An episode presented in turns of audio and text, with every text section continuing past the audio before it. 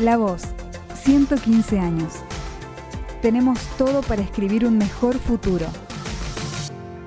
Soy Florencia Ripoll y en el marco del ciclo de 115 entrevistas a referentes de distintos sectores que está realizando La Voz del Interior, estoy con Soledad Milager, presidenta de House Mobile y titular también de la Cámara de la Madera, Mueble y Equipamiento de Córdoba. Muy bien. Bienvenida, Soledad. Gracias, Florencia. Soledad, tu sector produce eh, productos que son parte de nuestra vida cotidiana y como muchos otros sectores de la economía está siendo eh, atravesado por la tecnología en los procesos productivos. De acá a 10 años aproximadamente, hacia el 2030, que es el, el norte que se propone este ciclo para plantearle a, estos referentes que estamos entrevistando que imaginen Córdoba. Sí. ¿Cómo estaremos los cordobeses? ¿Estaremos imprimiendo o mandando imprimir nuestros muebles con tecnología 4D? ¿Qué, podemos imaginar con realismo en ese horizonte? Es muy lindo pensar en el futuro. Eh, es muy lindo soñar. Yo siempre digo que todo se construye a partir de un sueño y de creer en ese sueño y después comenzar a hacer para que eso se haga realidad. Yo imagino eh, de aquí a 10 años en nuestra ciudad de Córdoba eh, y, provincia de Córdoba eh, como un espacio vivido y colectivo, fundamentalmente. Leí hace poco un pensamiento de un arquitecto que se dedica a la parte urbanística y desarrollo de, de ciudades, que decía que las ciudades del futuro serían ciudades sensitivas más que ciudades inteligentes en ese marco comienzan a aparecer nuevos productos y, nuevas cosas con las que vamos tomando contacto. El mobiliario urbano, por ejemplo, dentro de lo que a mí me, tiene ocupada todo el día, que tiene que ver con el mueble y la madera, eh, va a ser protagonista en este futuro y yo lo veo así, comparto completamente ese pensamiento y pensar en un mobiliario urbano que, que permita esta inclusión social de todas las personas que habitamos. Eh, es interesante mirarlo así y tener esta mirada de una sociedad colectiva e inclusiva. Eh, el mobiliario urbano eh, tiene un gran desafío para que nosotros quienes nos dedicamos al diseño y a la fabricación de muebles y de equipamientos lo pensemos como parte de la construcción de la ciudad.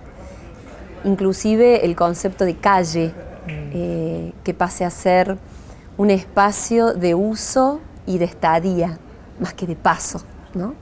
Entonces, eh, imagino así a Córdoba y a nosotros como sector productivo, eh, incorporando estos nuevos, estos nuevos equipamientos, estos nuevos productos.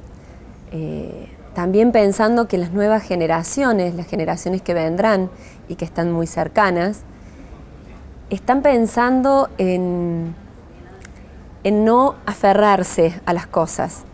Eh, por lo tanto, no aferrarse al mobiliario, no aferrarse a la vivienda.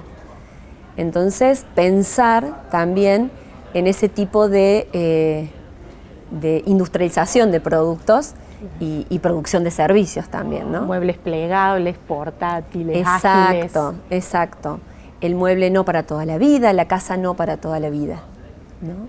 Y pensando un poco en las ciudades, también dejar de pensar un poco en la expansión de la ciudad y, pensar que sí, tenemos un desafío de que las ciudades eh, tienen un proceso de densificación, pero hay que pensarlos de manera eh, sostenible, racional y colectivo, donde incluyamos este, a, todos los habitantes de la ciudad a vivirla. El sector de actividad donde te desempeñas involucra aproximadamente 400 empresas, pymes acá en Córdoba, 7.000 empleos directos, 13.000 indirectos. ¿Cómo imaginas el trabajo en ese sector de aquí a una década? Nosotros hace rato que venimos atravesando un proceso de cambio creo que no solo nuestro sector, sino todos los sectores eh, están pasando un momento de transformación y quienes no lo ven lo, van a estar obligados a verlo. Eh, y nos estamos reinventando. Y hace un tiempo esta parte comenzamos a trabajar en diseño, en valor agregado, en la construcción no solo de productos, sino de experiencias detrás de ese producto, eh, para que sean productos realmente integrados a la sociedad, vividos y, en contacto y en uso permanente con, nuestros espacios. Eh, el producto mueble está en contacto permanente con nosotros, todo el tiempo, y tiene que ser parte de nosotros. Y luego pensando en madera también, eh, tenemos un gran desafío para adelante en la construcción de madera, la construcción con madera eh, y, comenzar a, crecer en ese sector, sobre todo pensando en la vivienda de madera como un elemento también sustentable, eh, trabajando con materiales sustentables, mirando de cara al futuro a, ciudades sustentables y, sostenibles, eh, en donde utilice este tipo de materiales, también nobles, donde nos sintamos en un contacto más natural y, en una vida más disfrutable. Mm. Sos también eh, dirigente empresaria, comandas la cámara de tu sector. No es un rol que hasta ahora esté asumido de manera equitativa entre hombres y mujeres. ¿Cómo imaginas eso a futuro? ¿Crees que se va a llegar naturalmente o no naturalmente, digamos, pujando con más fuerza a una equidad entre hombres y mujeres en esos roles? Yo creo que tendemos a eso, que naturalmente, me gusta esa palabra, se va a dar, este, no hay que forzarlo. Vamos encontrando las mujeres nuestros lugares en donde somos diferentes. Yo sostengo que la mujer es diferente y debe seguir sosteniendo la diferencia con el hombre en el aporte complementario. Y, hay muchos eh, lugares desde, nuestra, desde nuestro sector donde la mujer puede tomar roles.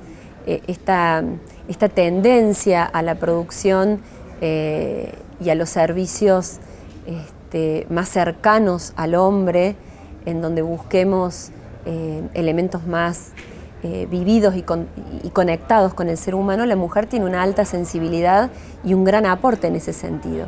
Y allí está la diferencia eh, y se puede integrar en, aspectos de diseño, en aspectos de, eh, de la formación de pensamientos colectivos, en llevar esa formación de un pensamiento colectivo en, los ámbitos, eh, ya sean industriales, más duros, o, o de diseños más blandos. Bueno, muchas gracias. Gracias a ustedes. Seguí escuchando las entrevistas del ciclo La Voz 115 en Spotify, Apple Podcast, Google Podcast o en lavoz.com.ar.